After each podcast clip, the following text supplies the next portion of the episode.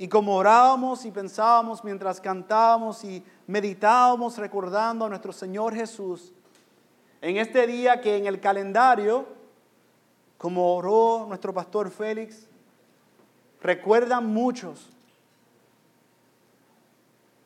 que nosotros podamos en esta hora pedir y venir delante de Él genuinamente, recordando su obra, pero a la vez pidiendo que Él escudriñe nuestros corazones. El año pasado salió la encuesta que sale anualmente entre dos casas publicadoras y ministerios cristianos, Ligonier y Lifeway. Ellos hacen esta encuesta para poder ver cómo se encuentra el estado de la iglesia y cómo se encuentra su comprensión de la teología, de quién es Dios y quién somos nosotros. Y quiero compartirles unos, unos números que cuando lo vemos deben alarmarnos. Primeramente, el primer número dice que 71% de las personas que fueron encuestadas, y quiero aclarar, las personas encuestadas son personas que van a la iglesia, no estamos hablando de una encuesta fuera de la iglesia, son personas que son miembros de sus iglesias. Pues 71%, 71 de esas personas creen que todos nacen inocentes a los ojos de Dios. 66% estaban de acuerdo de que todo el mundo peca un poco pero la mayoría de la gente es buena por naturaleza. 57% está de acuerdo. Dios cuenta a una persona como justa no por sus obras, sino solo por la fe en Jesucristo. El 25% estaba de acuerdo que hasta el pecado más pequeño merece la condenación eterna. Eso significa que el 75% no creen eso. Y 60% está de acuerdo que solo aquellos que confían solo en Jesucristo como su Salvador reciben la ayuda gratuita de Dios, el don de la salvación eterna. ¿No les parece alarmante esos números? La verdad que muestran una, una triste realidad. Y es que muchos de los que van a la iglesia semanalmente, varias veces en la semana, no conocen quién es Dios, no conocen lo que Dios ha revelado en su palabra, no se conocen a sí mismos y no conocen lo que Dios ha dicho de nuestra condición. En vez de entender que nosotros fuimos creados a la imagen de Dios con el propósito de vivir para su gloria y glorificarle, lo que, ha, lo que hemos hecho muchos y lo que han hecho muchos es que hemos querido crear a Dios a nuestra imagen para nuestra propia gloria, para nuestro beneficio. Es más, vemos la ofensa del pecado en contra de Dios como algo insignificante. Y en una ocasión le hicieron ese tipo de pregunta en un panel y dijeron, ¿cómo es posible que el pecado haya resultado en una condenación tan severa? Y el pastor que estaba detuvo todo y le dijo, ¿de qué hablan? Esto es lo que está mal con la iglesia de nuestra generación. No conocemos quién es Dios y no conocemos quiénes somos nosotros. En un día como hoy, donde recordamos a nuestro Señor crucificado, muchos queremos que Cristo sea como nos conviene a nosotros. Y no como Él verdaderamente es y como es revelado en su palabra. Queremos que Cristo sea nuestro Salvador, pero que no sea nuestro Señor. Nosotros queremos seguir gobernando Queremos la bendición y el beneficio de ser salvados solamente. Y queremos que Cristo sea un Salvador conforme a nuestros deseos, a nuestras peticiones, a nuestros anhelos. Un Salvador como nosotros y no el Salvador que Él verdaderamente es. Y por eso hoy vamos a estar yendo a Romanos 3. Vamos a ver los versos 19 al 26 y vamos a mirar y comprender que Jesús es el Salvador que no se conforma a nosotros. Jesús es el Salvador. Y no podemos tratar de hacerlo a nuestra manera, porque Él es el Salvador y el Señor. Y como hacemos cada vez que venimos ante la palabra, vamos a venir en reverencia. Vamos a leer la palabra del Señor. Vamos a orar para que el Señor nos ayude a todos tanto a mí que estaré predicando esta palabra, pero cada uno de ustedes para que todos al escuchar la palabra de Dios, la palabra de Dios pueda completar y hacer aquello por lo cual el Señor lo ha enviado en esta noche. Y luego vamos a ir a través del texto, amén. Así que acompáñenme en sus Biblias, Romanos capítulo 3, verso del 19 al 26. Leemos la palabra. Ahora bien, sabemos que cuanto dice la ley lo dice a los que están bajo la ley, para que toda boca se calle y todo el mundo se ha hecho responsable ante Dios. Porque por las obras de la ley ningún ser humano será justificado delante de él. Pues por medio de la ley viene el conocimiento del pecado. Pero ahora, aparte de la ley, la justicia de Dios ha sido manifestada, confirmada por la ley y los profetas. Esta justicia de Dios por medio de la fe en Jesucristo es para todos los que creen, porque no hay distinción por cuanto todos pecaron y no alcanzan la gloria de Dios. Todos son justificados gratuitamente por su gracia, por medio de la redención que es en Cristo Jesús, a quien Dios exhibió públicamente como propiciación por su sangre a través de la fe, como demostración de su justicia porque en su tolerancia Dios pasó por alto los pecados cometidos anteriormente para demostrar en este tiempo su justicia, a fin de que Él sea justo y sea el que justifica al que tiene fe en Jesús. Oremos. Amado Padre, venimos ahora delante de ti nuevamente y te damos gracias por el hermoso privilegio que tenemos de venir ante tu presencia. Porque por la gracia que hemos recibido en Cristo Jesús, Señor nuestro, nosotros podemos venir confiadamente. Porque Él pagó el precio de nuestros pecados. Ayúdanos, Señor, en esta noche mientras vamos a través de tu palabra a poder no simplemente salir con cabezas llenas, sino que salgamos con mentes renovadas, con corazones llenos y apasionados por Jesucristo. Que podamos salir de una forma distinta a como nosotros llegamos, Señor. Y que podamos apreciar tu justicia, misericordia y amor. Y que podamos amarnos los unos a los otros más al poder contemplar y apreciar el costoso precio de tu muerte en la cruz por nuestra salvación. Ayúdanos, Señor. En tu nombre oramos. Amén y amén. ¿Qué vamos a ver entonces esta noche? Vamos a ver este texto dividido en tres porciones y lo primero que vamos a ver va a ser nuestra condición. Vamos a ver que nosotros somos injustos, somos pecadores, culpables en necesidad de salvación. También vamos a ver la justicia de Dios que fue manifiesta. Y por último vamos a ver la justicia de Dios en la cruz de Jesús. Así que vayan conmigo, vamos a ver los primeros versos 19 y 20 mientras vamos estudiando el texto. Como siempre les recuerdo, amada iglesia, queremos ver que es la palabra de Dios hablando a nuestras vidas. Entonces sigan ahí pendientes. No es para que no me miren, es para que vean algo mucho más hermoso que soy yo, que es la palabra de Dios. Esa es la realidad. Y no hay algo más hermoso que poder decir que nosotros tenemos una bendición que muchos cristianos en el día de hoy que recuerdan a Cristo crucificado no tienen. Y es poder tener la palabra delante de ellos. Así que vamos a mirar versos 19 y 20.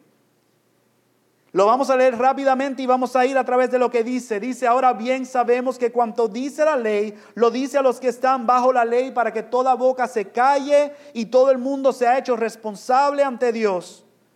Porque por las obras de la ley ningún ser humano será justificado delante de él. Pues por medio de la ley viene el conocimiento del pecado. Les tengo una pregunta, hermanos y amigos que están con nosotros esta noche. Y quiero que piensen y sean sinceros, seamos todos sinceros.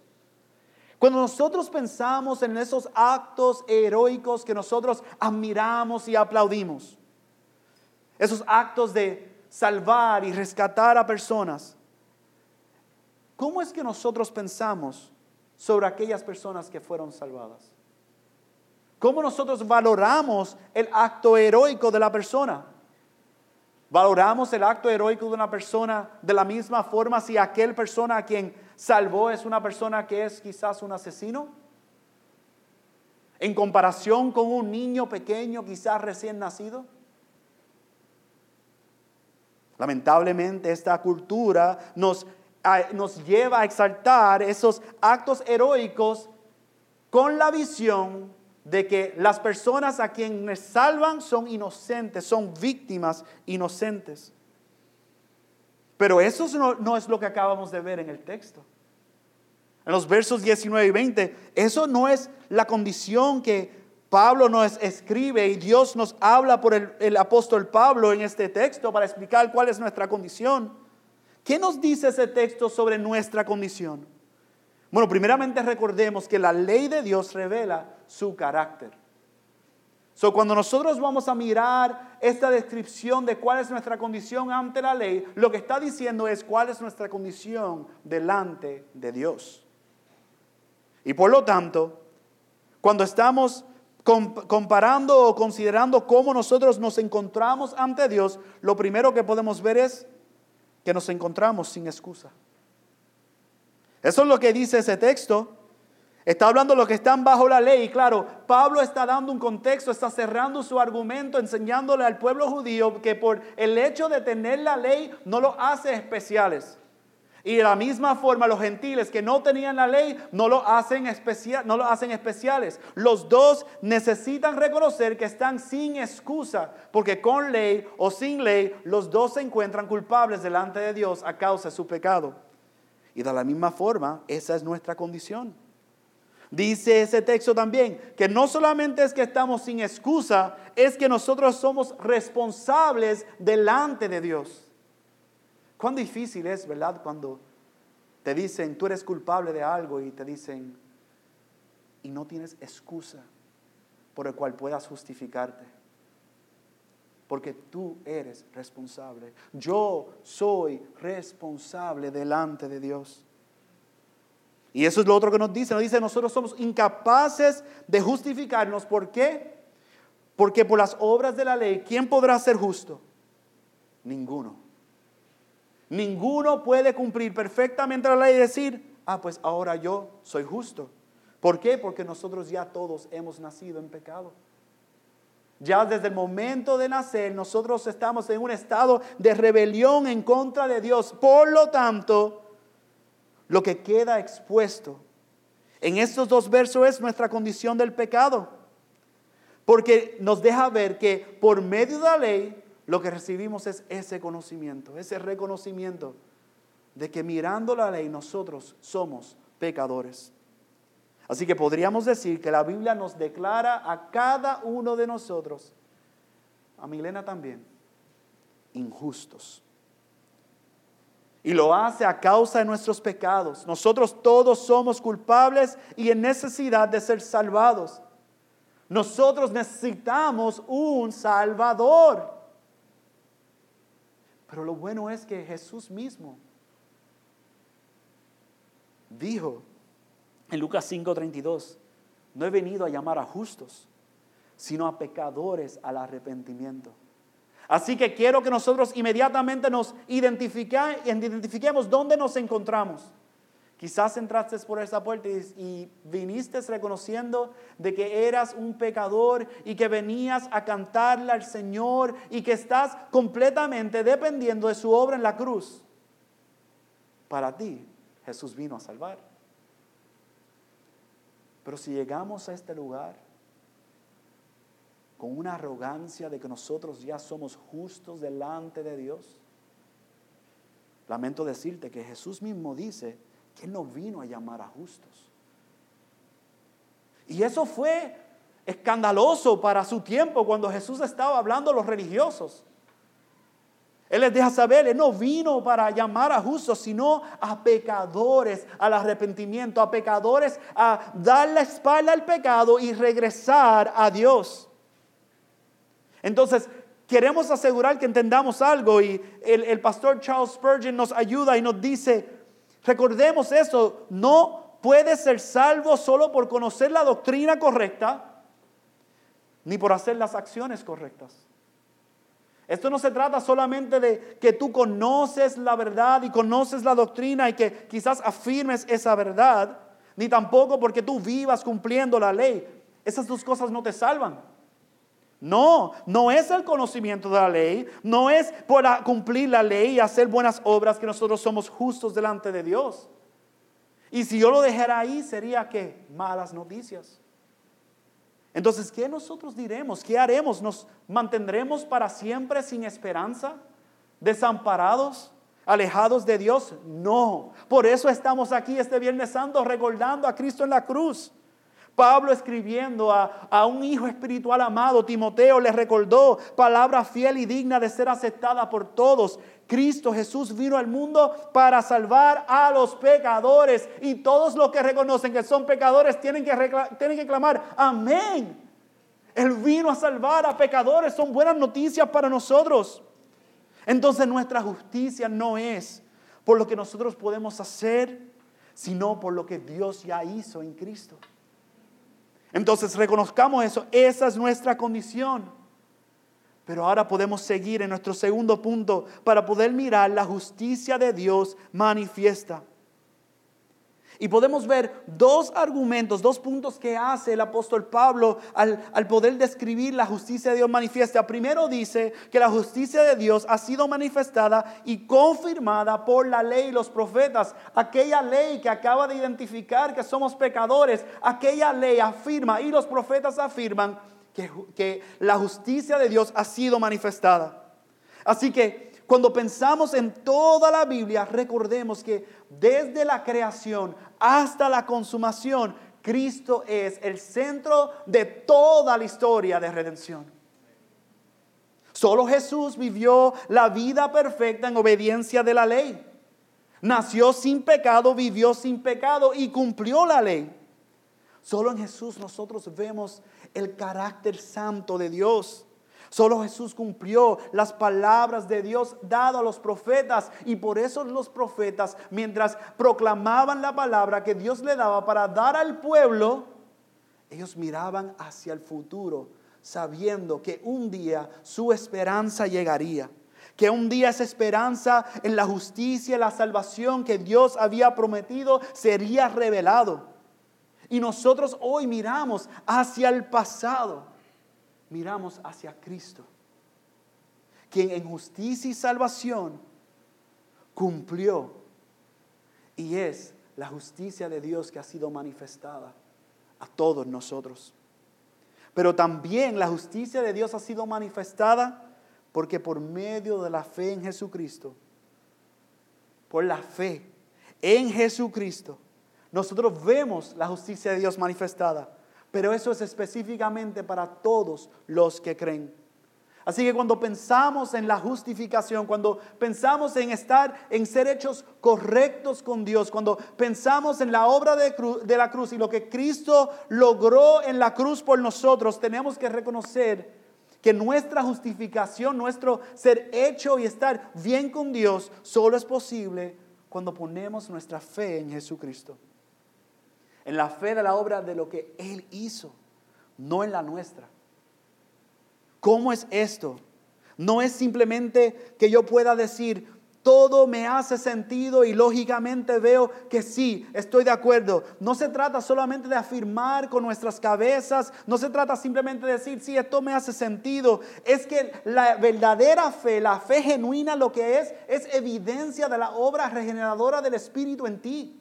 Es evidencia que has nacido de nuevo, de que ya Dios ha comenzado la obra. Entonces no solo afirmamos con nuestra cabeza, sino que todo nuestro ser, toda nuestra vida afirma nuestra fe en Cristo porque hemos pasado de muerte a vida. Y ahora, en esa nueva condición, esa nueva creación, nosotros podemos responder en fe al creer en Jesús. Qué hermoso que nosotros podamos apreciar este texto que nos recuerda desde el principio la importancia de la fe y de creer en Dios y ser declarado justo. Génesis 15, 5, 15, perdón, 15, 6, nosotros vemos el ejemplo de Abraham, antes de ser llamado Abraham, Abraham dice la palabra que él creyó en el Señor y él se lo reconoció. Dios se lo reconoció por justicia. Así que no hay distinción. Nuevamente Pablo recuerda, somos justificados por la fe y para que quede claro nuevamente, no hay distinción por cuanto todos pecaron y no alcanzan la gloria de Dios, solamente es por fe. No es porque te consideres de un grupo especial. No es porque creas de que hay un grupo separado aparte del cuerpo de Cristo. No hay distinción. Todos pecaron, no alcanzan la gloria de Dios. Y recordemos esto. Cuando nosotros pensamos en la justificación y la obra que Cristo logró por nosotros, nosotros nunca podremos decir que hemos sido revestidos de la justicia de Cristo a menos que nosotros primero reconozcamos con certeza, con convicción, con claridad, que eso solo es posible porque nosotros no tenemos justicia propia. Si nosotros nos aferramos a nuestra propia justicia, amigo que nos escucha, hermano que me escuchas, no puedes decir que estás revestido de Cristo. La única forma en que nosotros podemos estar revestidos de Cristo es reconociendo que en inglés está la palabra wretched. No sé cómo se dice en español. Pero eso es como decir, yo soy el peor de los pecadores. Y yo necesito la obra de la gracia del Señor para poder salvarme. Entonces, reconociendo eso, miremos entonces nuestro tercer punto. Al contemplar la justicia de Dios en la cruz de Cristo Jesús. Y es importante que sepamos que cuando luego vayan y continúen leyendo a través de esa carta de Pablo a los romanos, todos están de acuerdo que aquí nosotros vamos a ver el centro del corazón de esta carta. Y es que la justicia de Dios lo vemos en la cruz de Jesús. Verso 24 nos dice, todos son justificados como pagando, no, gratuitamente por su gracia, por medio de la redención que es en Cristo Jesús.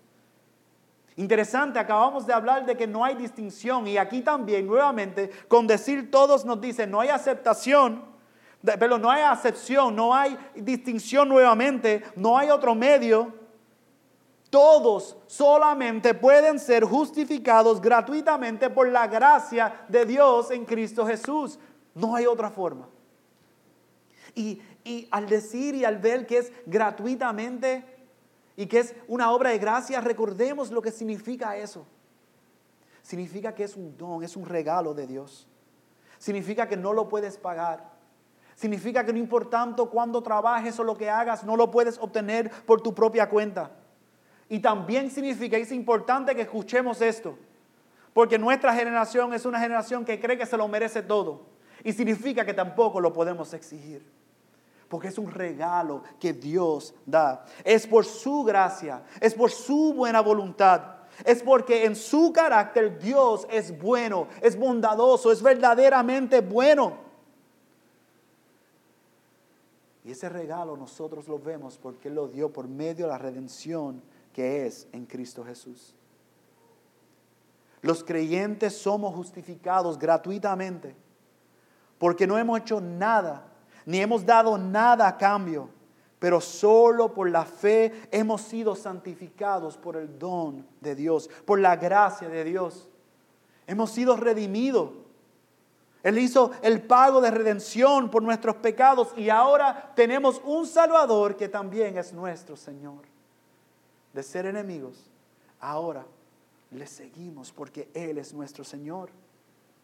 Y mira cómo Dios hizo esta obra. Y recordamos la cruz al mirar el verso 25. A quien Dios exhibió públicamente como propiciación por su sangre, a través de la fe, como demostración de su justicia porque en su tolerancia Dios pasó por alto los pecados cometidos anteriormente. Aún para el no creyente, ellos no pueden negar que Jesús fue crucificado.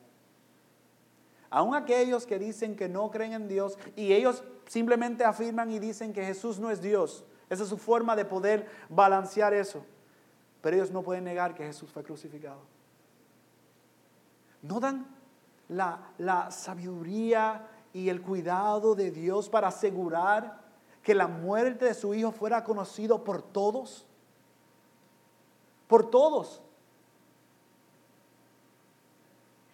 Fue, fue una obra que él exhibió públicamente.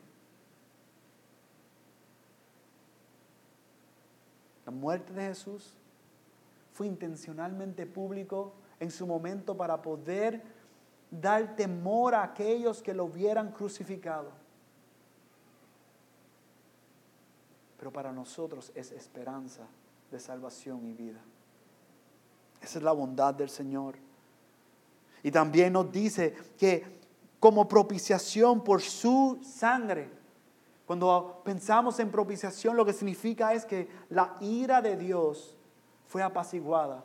No significa que la ira de Dios simplemente derramó sangre y paz. No, no, es que era necesario el derramamiento de la sangre de Jesús para poder pagar y cubrir el precio de nuestros pecados y es recibir toda la ira de Dios sobre él. Eso es lo que está hablando lo que Cristo hizo por nosotros en la cruz. Así que vemos ahí la demostración de la justicia de Dios por medio de lo que hizo con el Hijo. Y así como nosotros reconocemos que en la Biblia la justificación por la fe es una doctrina, es, es una enseñanza clara y principal para poder decir que somos cristianos. Tenemos que reconocer, como muy bien nos recordaba el pastor Félix, porque Cristo murió y pagó el precio y fue nuestra propiciación. Todos los que estamos en Él hubo un cambio drástico, un cambio increíble para lo que iba a ser nuestra seguridad y nuestra eternidad. La historia de nuestra alma, de tu alma, de mi alma, amado hermano, ha cambiado porque Cristo murió en la cruz por nosotros. Porque Él pagó como propiciación por nuestros pecados. Y en esto, el verso 26 nos dice que esto ocurrió para demostrar en este tiempo su justicia, la justicia de Dios, a fin de que Él sea justo y sea el que justifica al que tiene fe en Jesús. Mientras estudiaba esto, con una de mi Biblia de estudio encontré esta nota. Es de la Biblia Estudio Herencia Reformada y nos ayuda a entender lo que hizo Dios al poner toda su ira sobre el Hijo. Dice, el furor de la ira de Dios solo puede ser aplacado cuando las demandas de su justicia son satisfechas o pagadas plenamente. Piensen eso. La razón por la cual la ira de Dios ya no está en contra de aquellos que están en Jesús es porque Jesús consumió toda la ira de Dios en nuestro lugar. Pablo nos dice que Dios ha provisto tal satisfacción al enviar a su propio Hijo a morir en la cruz. De esta manera Dios puede ser el justo y al mismo tiempo el que justifica al que tiene fe en Jesús. Así que la misericordia ya no necesita ser refrenada por la justicia. Y la justicia no necesita ser negada por causa de la misericordia, sino que en la cruz de Jesús nosotros vemos el encuentro de la justicia de Dios y de su gloriosa misericordia hacia nosotros. En la cruz nosotros vemos la declaración de la justicia de Dios y su carácter desplegado, revelado en Cristo. Para el Dios justo poder justificar a los injustos, a los pecadores, era necesario que el Dios encarnado, el Hijo sin pecado, el Verbo de Dios recibiera la justa ira en nuestro lugar. Y solo así nosotros entonces podemos poner nuestra fe en Él y podemos ser declarados justos. En Hebreos, Hebreos es una de mis cartas favoritas de poder regresar continuamente. Porque Hebreos nos da una visión hermosa de todo lo que Jesús hizo por nosotros. Y Romanos nos da una claridad para el Evangelio. Pero quiero que escuchen lo que hizo Jesús como sumo sacerdote por nosotros en su muerte en la cruz. Hebreos 9, 11 al 12 nos dice, pero cuando Cristo apareció como sumo sacerdote de los bienes futuros, a través de un mayor y más perfecto tabernáculo no hecho con manos, es decir, no de esta creación, entró al lugar santísimo una vez para siempre, no por medio de la sangre de machos cabríos y de becerros, sino por medio de su propia sangre, obteniendo redención eterna. Una redención eterna. ¿Saben cómo era que se daba ese contexto del sumo sacerdote entrar en el lugar santísimo? Una vez al año. Tenía que sacrificar para pagar por sus propios pecados, primeramente, antes de poder tan siquiera entrar para poder ofrecer un sacrificio a Dios por los pecados de todo el pueblo. Las las direcciones y las expectativas y todo lo que ellos tenían que cumplir eran tan específicos, requería una, una acción de que ellos podían morir en el acto si no estaban listos para poder ofrecer ese sacrificio. ¿Y saben lo que decían cuando salían de ofrecer el sacrificio en el lugar santísimo y el pueblo celebraba? Ellos decían, hecho está. Dios aceptó el sacrificio. Nuestros pecados han sido perdonados por un año. Vamos a celebrar la misericordia de Dios porque Él ha aceptado el sacrificio. Hecho está. ¿A qué se parecen esas palabras? A las palabras de Jesús en la cruz. está y consumado es. Su misión eterna estaba cumplida. Pero como vimos, no lo tiene que hacer todos los años sino que su obra en la cruz, eso sirvió para una redención que es eterna. Eterna. Nuestros pecados de ayer, nuestros pecados de hoy, nuestros pecados de mañana, cubierta en Cristo Jesús, si hemos sido salvados y redimidos por Él. Amén. ¿Cómo entonces nosotros aplicamos esas hermosas verdades a nuestras vidas?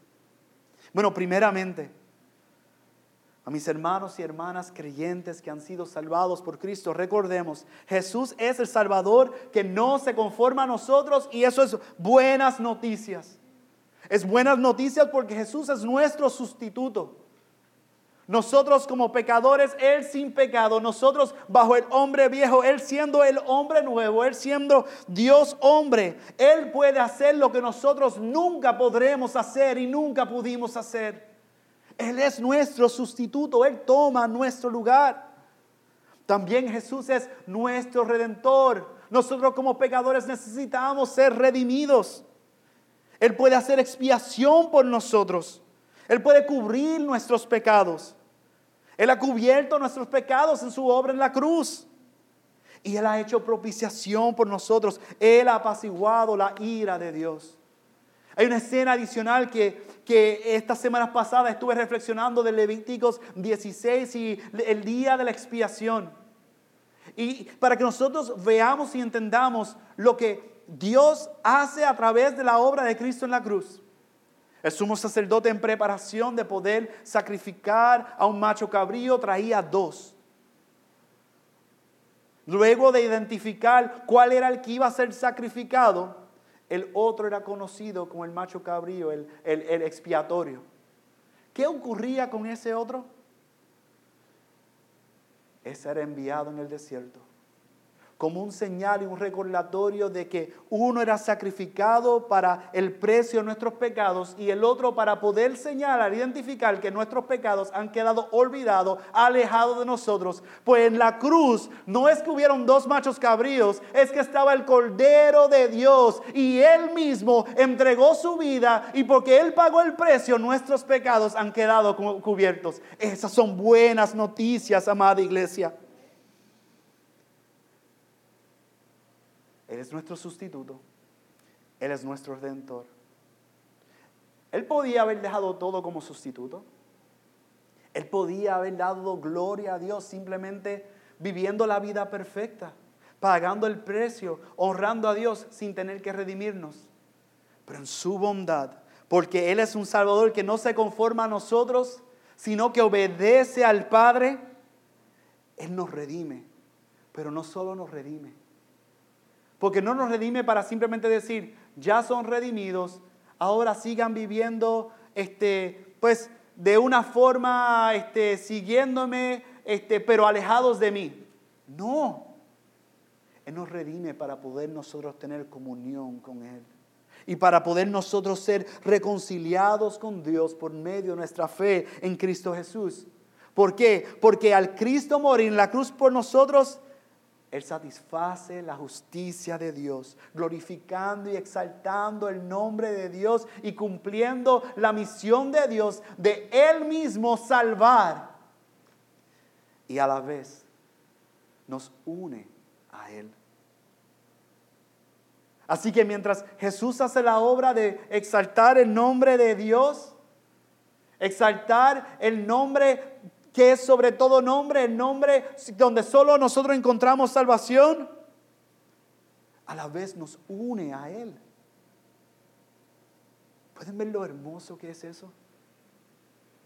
Lo hermoso es que es poder decir nosotros ahora somos una nueva creación. Y que ser una nueva creación implica que nosotros no vivimos como la vieja criatura, ni andamos como la vieja criatura, sino como nueva creación. Nosotros seguimos a aquel que nos redimió, aquel que nos reconcilió, aquel que nos llamó a seguirle, aquel que es Jesús. Esas son buenas noticias para nosotros. Es muy buena noticia que Jesús no sea un Salvador como nosotros. Porque donde nosotros fallamos, Él ha vencido. Y donde nosotros somos débiles, Él es fuerte. Jesús es el cuerno de salvación que Dios había anunciado. Él es toda la fuerza de Dios para poder cumplir su misión y poder salvar a todos aquellos que Él ha elegido. Esas son buenas, buenas noticias para nosotros, amada iglesia. Pero si esa no es tu, si esa no es tu realidad y tú estás entre nosotros, y no eres un creyente, hay algo que tienes que saber. Y es que Jesús es el Salvador que no se conforma a nosotros. Y que jamás puedes lograr que Jesús sea como tú quieres que sea. Solo hay una forma para poder ser salvo. Por medio de la fe en Cristo Jesús. No hay otro camino, si hubiera otro camino, no hubiese sido necesario la cruz. Pero la cruz fue necesario. No hay otro camino. Quiero que entiendan eso. Y quiero que les retumbe una pregunta. Si no son creyentes, yo estaba orando por eso esta tarde. Así que si le ocurre, sepan que fue que yo oré para que eso ocurriera. Y la pregunta es esto. ¿Crees esto? ¿Verdaderamente crees y entiendes que Jesús es el único camino de salvación? Mi oración es que esa pregunta retumbe y retumbe y retumbe en tu cabeza y en tu corazón y que no estés tranquilo ni tranquila. Que en la misericordia de Dios Dios pueda salvarte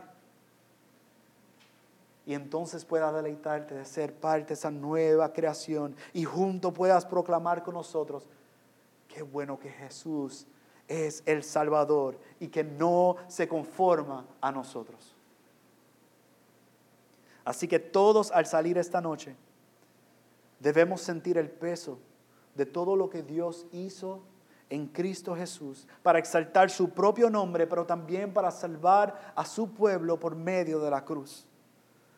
Fue necesario que Dios sufriera la maldición de su propia ira para salvarnos. Debido al pecado de todo su pueblo, Él mismo se colocó en nuestro lugar. Él tomó el lugar nuestro de pecadores. Y Él tomó el castigo que merecíamos nosotros como pecadores para Él cumplir sus promesas y su propósito. ¿Entendemos las implicaciones de eso? ¿Entendemos las ramificaciones eternas de eso? ¿Entendemos que eso significa que nosotros tenemos una esperanza que no es de este mundo? Y que así como yo les dije ahorita, que nosotros miramos hacia la cruz para poder contemplar y recordar la obra de Cristo, ahora también, habiendo sido salvos, nosotros miramos hacia adelante a Cristo en el trono y anhelamos que Él regrese. ¿Entendemos eso? Si estás en Cristo, amado hermano, tenemos una eternidad segura, aunque tengamos que sufrir, porque sufriremos aunque tengamos que llorar, porque lloraremos, pero porque Cristo murió en la cruz, nosotros estamos seguros porque Él ha vencido y nosotros venceremos. La cruz cumple todas las promesas de Dios y salva a un pueblo pecador, quien por la gracia del Señor ha recibido el don gratuito de la salvación.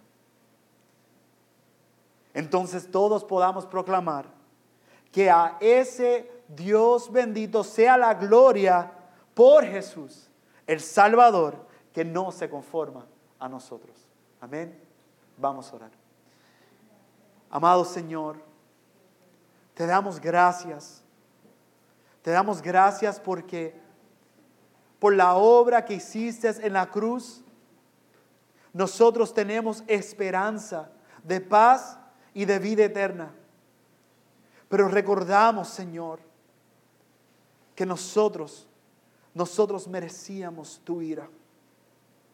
Señor, ayúdanos hoy y todos los días, no solamente recordar en esta noche la obra que tú hiciste en la cruz, sino que cada día podamos vivir siguiéndote a ti y proclamándote a ti, que por medio de la locura de la predicación de Cristo crucificado muchos puedan ser salvos. Señor, porque nosotros tenemos esperanza y tenemos fe, que desde la creación hasta la caída, desde la caída hasta la cuna, desde la cuna hasta la cruz, y desde la cruz hasta la corona, tú eres el Señor Salvador. Tú eres el Señor digno de toda alabanza. Entonces, Señor, perdónanos. Perdónanos cuando nos olvidamos del costoso precio, del don y el regalo que hemos recibido gratuitamente de tu gracia por medio de la cruz. Que nosotros ahora podamos responder en adoración por ese glorioso intercambio que tú hiciste en nuestro lugar. Y Señor, si entre nosotros hay alguno que aún no ha sido este, salvado, no, no ha tenido esa, ese, ese beneficio de poder y que pueda declarar que tú eres Señor, yo pido, Dios mío, que tú puedas salvarlo si es tu voluntad en esta noche que como iglesia nosotros podamos afirmarnos en que tú eres nuestro Señor y Salvador. Te damos gracias Jesús y en tu nombre hemos orado. Amén y amén.